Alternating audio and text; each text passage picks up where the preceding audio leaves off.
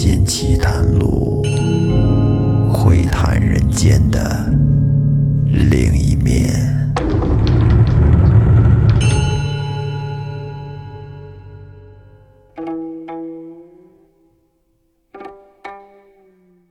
得闭口时，须闭口；得放手时，须放手。若能放手，何闭口？百岁安宁有八九。各位听众朋友，大家好，欢迎收听《民间奇谈录》，我是老岳。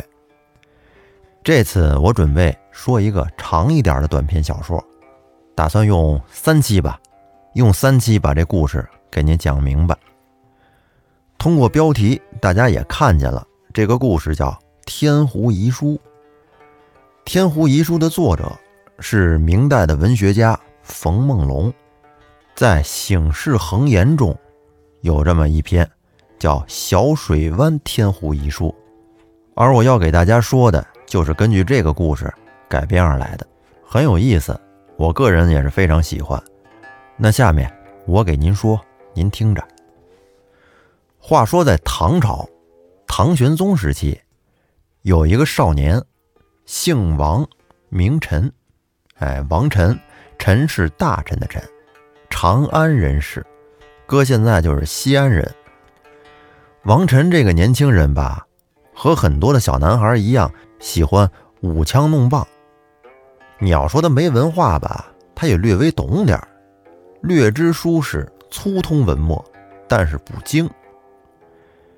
而且他好饮酒，善击剑，尤其是擅长骑在马上用弹弓弹射。这弹弓好多男生都玩过，小的时候拿弹弓打鸟、打酒瓶子。这打弹弓可是个技术活，这个得练，而且想要打准了真不容易。哎，你要说站在那儿不动，拿着弹弓瞄准了，练一段时间，差不多也能有点准头。但是这个骑在马上动态的拿弹弓瞄准射击，这个就有点难了。王晨在他小的时候，父亲就去世了，他还有一个同胞兄弟叫王载。你听这名儿，王载，载就是宰人的宰，多凶啊这名儿！但是您不能这么想啊，这个宰也是宰相的宰。人家爹妈当时给这俩孩子起名，应该是希望他们可以将来做大官儿一个做大臣，一个做宰相，得这么想，这思路才对。自从父亲死了以后，这哥俩就跟母亲相依为命。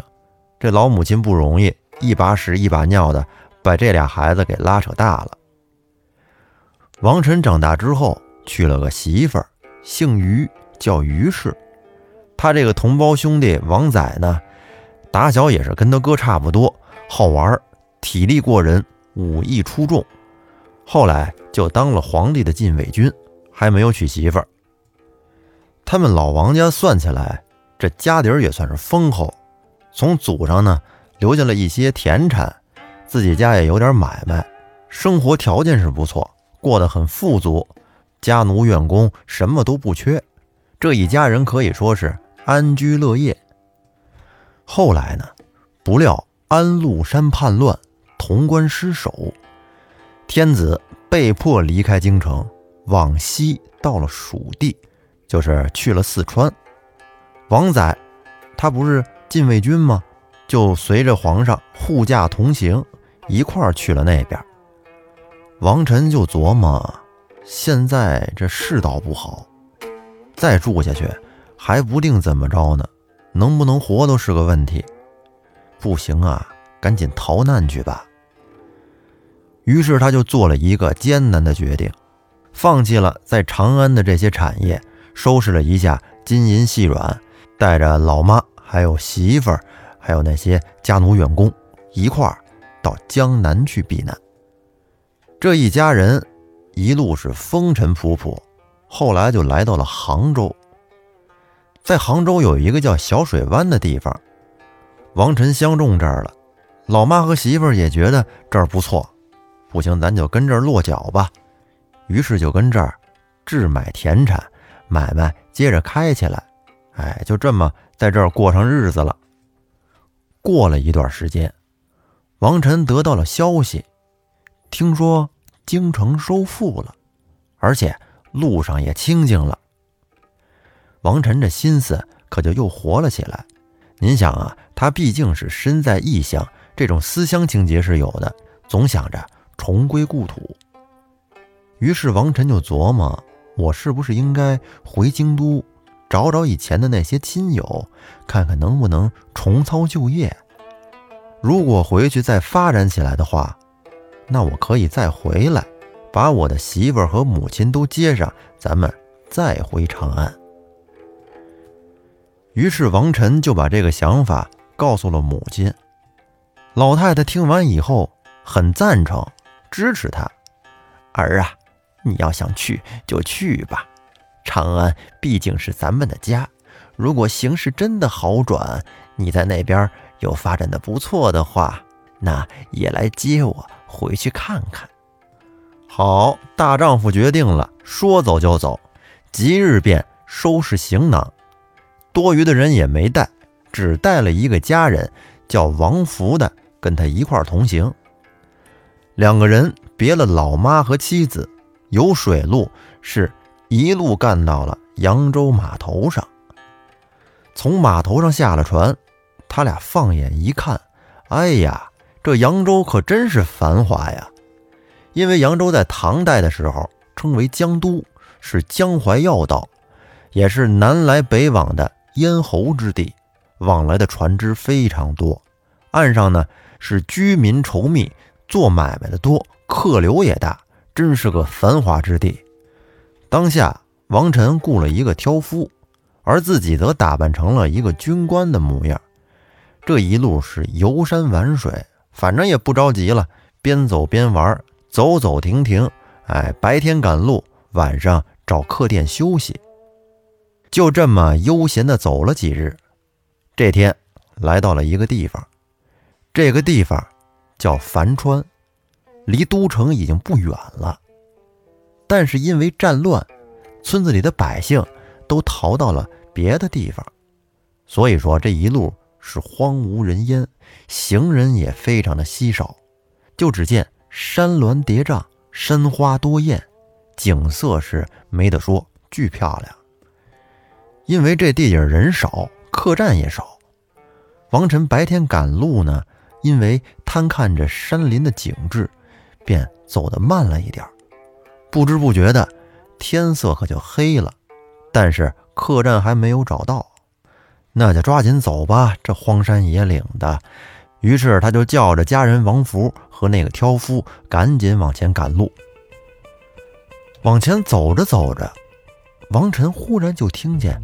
树林里边，好像有人在说话。哎，他很奇怪，这一天都没见什么人了，怎么这会儿会有人说话的声音呢？我再看仔细点于是他便走近观瞧。等他站在了声音的不远处，才发现，原来那不是人，竟然是两只野狐狸。会说人话的野狐狸，这俩靠在一株古树上，并且手里还拿着一本书。俩狐狸一块跟那看书呢，边看边讨论，就好像看见什么有意思的内容似的，嘿，相互还有说有笑的。王晨看到这儿，心里说道：“原来是你们这两个孽畜在作怪，也不知道你们看的是什么书。”甭管什么书，让你们先吃我一啖，尝尝小爷的厉害。于是他便按住了缰绳，拿出那把水墨脚把的弹弓，伸手从后边的袋子里边摸出了一个担子放上。这时候你就看吧，他那弓开如满月，担子似飞星，叫了一声“咒”，多讨厌呢！您说这俩狐狸。人家招你惹你了，人不过是跟树上俩人跟那玩呢，是吧？你这掏出弹弓来跟人家咣来那么一下。说到这儿啊，我得说两句。咱们每个人的身边肯定有几个这种手欠的人，怎么个欠法呢？你比如说，走在路上，瞅着垃圾桶不顺眼，人这垃圾桶也没碍你事儿，就是闲得难受，走到垃圾桶跟前儿，咣给人垃圾桶一脚，讨厌不讨厌？还有那种走在人行横道上，路边停着车，那车招你了，这哥们儿一看，哟，这车还挺新，哎，自己掏出钥匙来，边走边跟那车门上，呲，划那么一道，讨厌不讨厌？还有呢，去公园里边啊，春天嘛，看那花开的挺好看的，上去就给人把那花揪了一朵下来，就有那种讨厌的，也说不清楚他是为什么，就是手欠，吃饱了撑的。那咱们说回来，这两个狐狸，人家正跟树上俩人看得正起劲呢，也不知道这树林里边怎么还会有人偷看他们，而且您看就看吧，还拿弹弓崩人家。这俩狐狸也就是吃了太专注的亏了。其中一只狐狸只听见弓弦的响声，方才抬头观看，但是已经晚了。那个弹子早已经飞到了，不偏不正的，正好打中了拿书的这个狐狸的左眼。这下给那狐狸疼的呀，失声大叫，把那本书也扔到地上了。忍痛逃跑，而另一只狐狸呢，想去把掉在地上的那本书拾起来再跑，但是王晨拿给他这个机会啊，伸手从后边小袋里又拿出一个弹子，然后拉开弹弓，又是一弹。这一弹正好打中了第二个狐狸的左腮，于是这个狐狸也不管那书了，嗷嗷一声嚎叫着逃命去了。这王晨是得意的纵马向前，叫家人王福把那本书捡起来递给他，想看看这些狐狸们学习的是什么内容。他一瞧，这是什么呀？全都是古文呢，蝌蚪文，上面粗下边细，这字儿一个都不认识。他心里就想，也不知道这上面是哪国语言。得了。甭管是哪国语言，我先拿回去，然后慢慢的再找那有学问的人问问。于是他便把书藏在了衣袖里边，调转马头，出了树林，往都城而来。在当时那个时候吧，安禄山虽然死了，但是他儿子安庆绪还是很有实力的。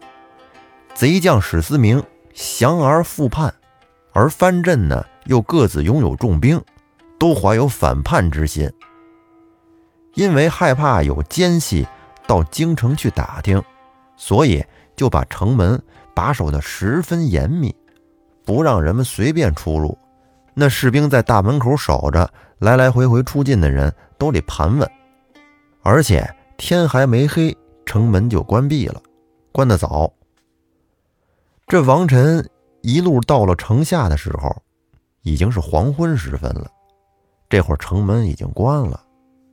他见这样，便只好找了一个客栈休息。到了客栈门口，王晨下了马。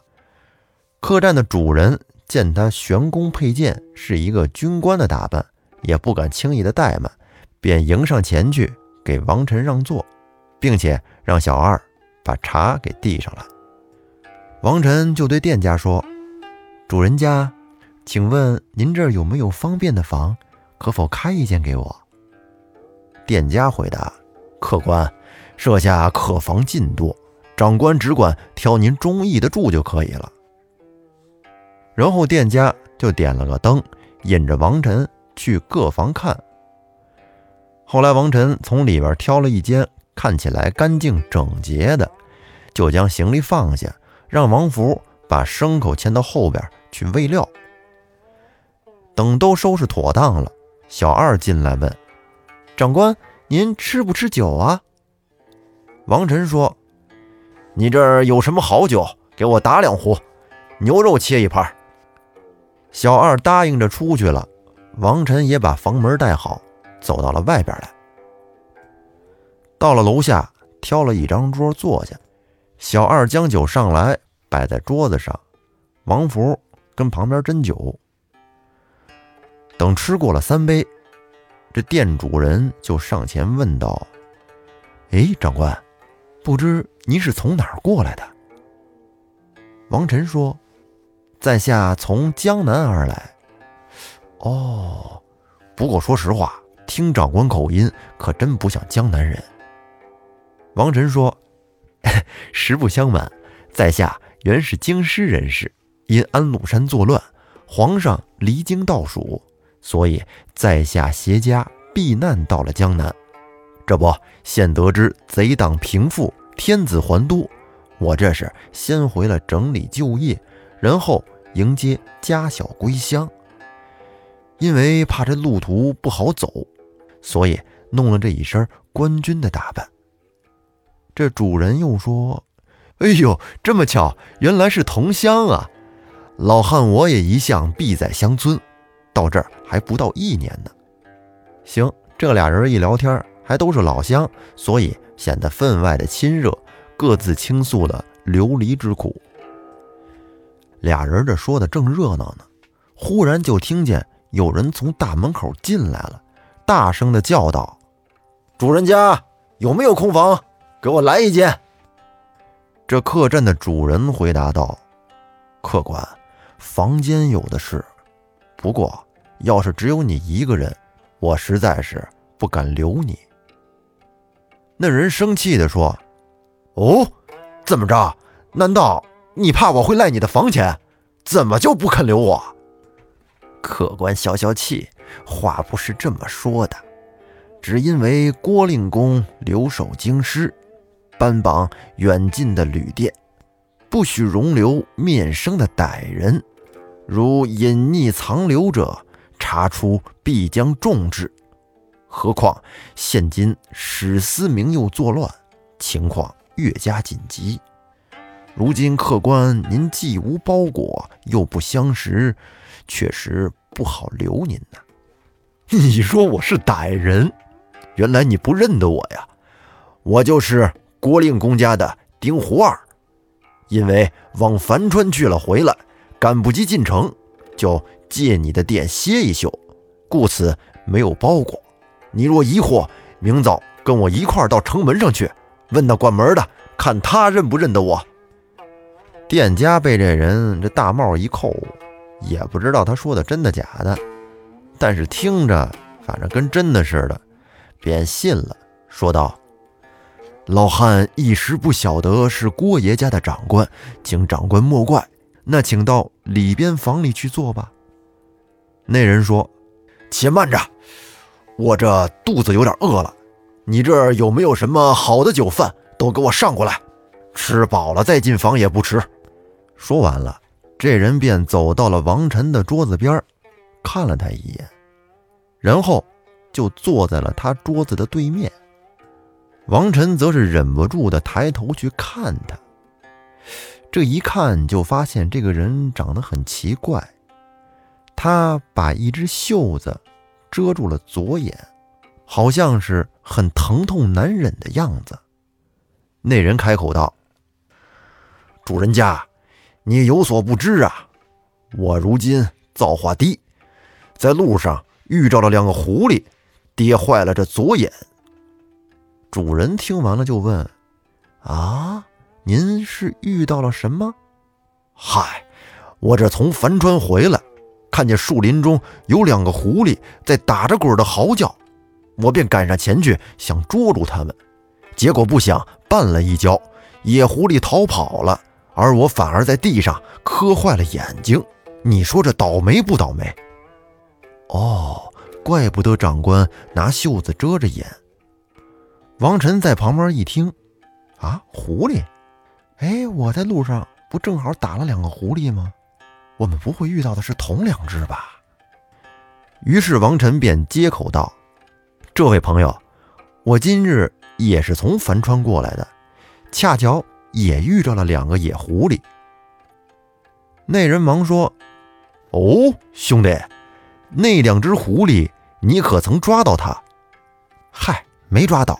说起来也新鲜，这狐狸竟然会看书。他们跟树林里边那树上，正跟那俩狐狸拿着一本书瞧呢。还边瞧边乐，还能发出人的声音。结果被我拿弹弓一弹打中了这个拿书的狐狸的左眼，然后他扔下书就跑了。而另一只狐狸想要去捡书，结果又被我一弹打在了腮上，也逃命去了。所以，我只取到了这本书，没有抓到狐狸。那人又问：“哎呦，这野狐狸还会看书？奇事啊！那这书上都写着些什么呀？兄弟，能不能借我看一下？”王晨说：“嗨，说起那书啊，上面都是些古文，我一个字也看不懂。”说着，他就放下了酒杯，便从袖子里边去摸那本书出来。可是就在这会儿。说时迟，那时快，他这手还没进到袖里边，不想店主人的一个孙子，今年也就是五六岁，正好从里屋走出来。这个小孩可不是一般的小孩，打小生下来就有阴阳眼，有一个特异功能，就是能看到那些普通人看不见的东西。这孩子眼尖，走出来一眼就瞧见了。刚进来的那个人不是一个普通的人，却又叫不上名字来，便跑向前，指着那个人对他爷爷说：“爷爷，怎么有这么大个野猫坐在这儿啊？你还不赶他走？”王晨一听啊，心想：坏了，这肯定是被我打坏了眼的那只野狐狸。于是他便急忙苍啷啷拔出了剑，照着那个人的顶门就砍。这会儿再瞧那狐狸往后一躲，就地打了个滚，露出了本相，就是那只野狐狸。只见他往外慌忙的乱跑，王晨拿着剑就追了出去，一直追赶了十几家的门前。那狐狸的动作多敏捷呀！只见它跑着跑着往旁边一跳，就不见了。因为正好是黑天，王晨这找了半天。也没找到，便只得回了客栈。还没进客栈呢，只见主人家点了个灯笼，同王福一块迎了上来，问道：“客官，你饶他性命了？”王晨说：“哎，今天这事儿，多亏了令孙，若不是令孙看破，我这本书差点就被这孽畜给骗了去。”店主人说。这毛团也是奸巧啊，只怕他会想办法再来取这本书。王晨说：“哼，今后但凡有人再拿野狐狸的事儿来诱惑我，定然就是这孽畜。到时候别怪我不客气。”一边说着，一边就进了客栈。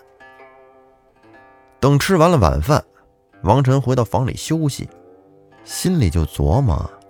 这野狐狸不简单呢，他既然能忍着疼来哄骗这本书，那想必这本书必然有它的妙处，要不然他们怎么能这么重视呢？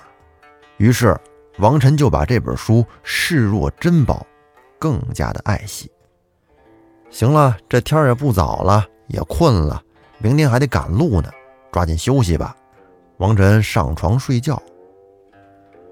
等他在晚上睡到了三更时分，忽然就被一阵敲门声给吵醒了。与其说是敲门，不如说是打门。只听见门外边边打边喊：“你给我听着，快些把书还给我，我可以寻些好处酬谢你。若是还不还我，等以后出了事故，你可不要后悔。”咱得说这王晨胆儿是真大。这要是搁一般人，大半夜的，外面咣咣砸门，还跟那喊，多吓人呢！但是王晨不害怕，他听见外面这么说，反而更生气了，起身穿上衣服，把宝剑拿在手里，这就想冲出去。但是，一想大半夜的，又怕惊动了别人，吵人睡觉就不太好了，于是他便悄悄地走出了房来。想去开那大门的时候，却发现主人已经上了锁。他又想到，如果要是叫醒主人，开门出去，那狐狸肯定就走了。你说这事儿多来气呀！砍也砍不着他，还跟着空惹人厌恶。得了，不如先憋着这口气，明儿再说吧。王晨是气呼呼的走进了房里睡了，而那野狐狸呢，跟外面喊了多时，见也没有人理他，也觉得没有什么意思，自己也走了。其实这天晚上发生的事儿，全店的人全都听见了，当时都没睡着，都被吵醒了。到了第二天一大早，大家便一块劝王晨说。说兄弟，这书你既然看不出字儿，留着有什么用啊？你不如还给他吧。要是以后真出个事儿，到时候后悔都来不及。咱们呀，可以这么说：这王晨如果要是个机灵的、会办事儿的，听了大家这么说，就应该把那书还给狐狸精。如果还了之后，倒也罢了，也就没有后面的故事了。只是因为。王晨是个倔强的汉子，不听众人的劝告，所以后面跟狐狸还会有着许多的纠葛。那么欲知后事如何，咱们留在下期再说。如果您喜欢听我的节目，欢迎您订阅专辑并关注主播。感谢您的收听，我们下期再见。